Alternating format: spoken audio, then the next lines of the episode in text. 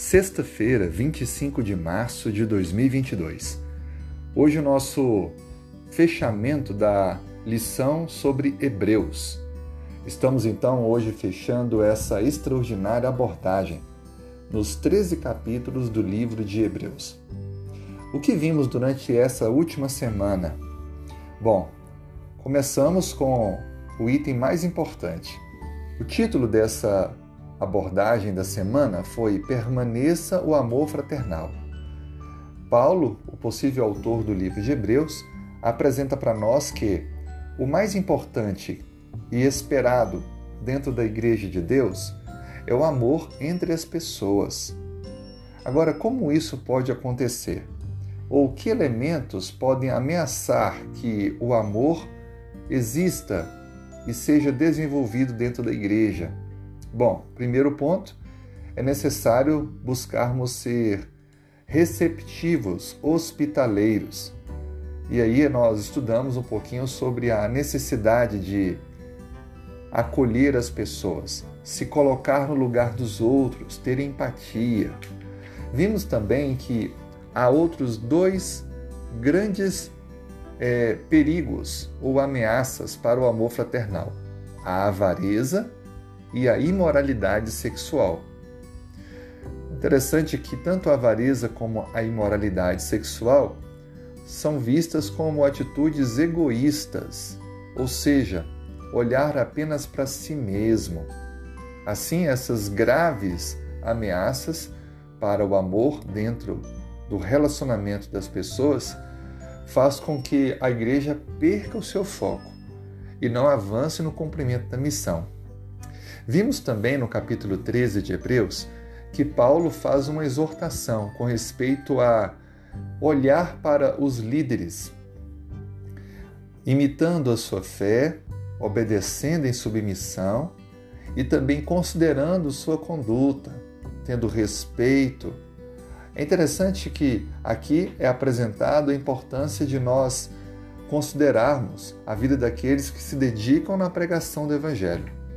Vimos também que há doutrinas estranhas que às vezes surgem dentro dos ambientes religiosos e até fora deles, mas que não estão em conformidade com a palavra de Deus.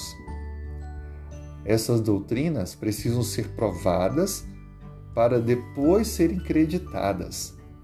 Nós somos fortalecidos pela verdade e não podemos permitir que vãs e falsas doutrinas entrem e façam parte da nossa vida.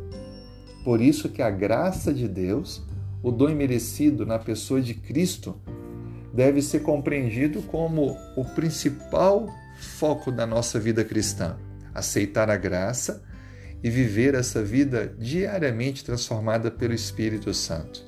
Salvação não depende de méritos humanos.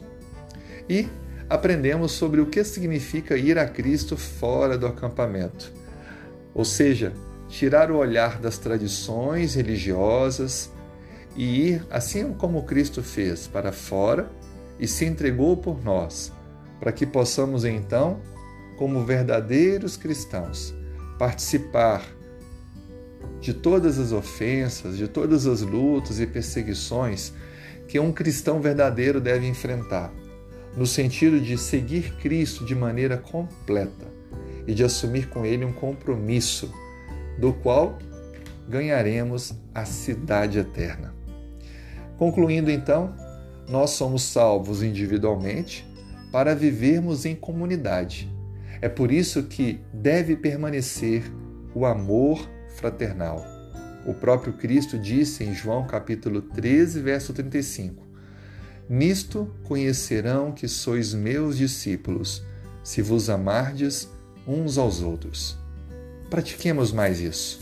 Oremos a Deus solicitando que Ele nos habilite a amar e faça em nós as mudanças que são necessárias.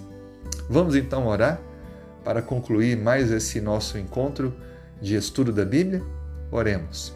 Senhor, muito obrigado pela tua graça, muito obrigado pela salvação. Desenvolva em nós o amor fraternal nos transforme.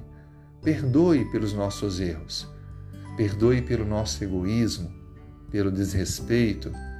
Perdoe, Senhor, por não avaliarmos de forma plena e não estudarmos muitas vezes a Bíblia como deveríamos.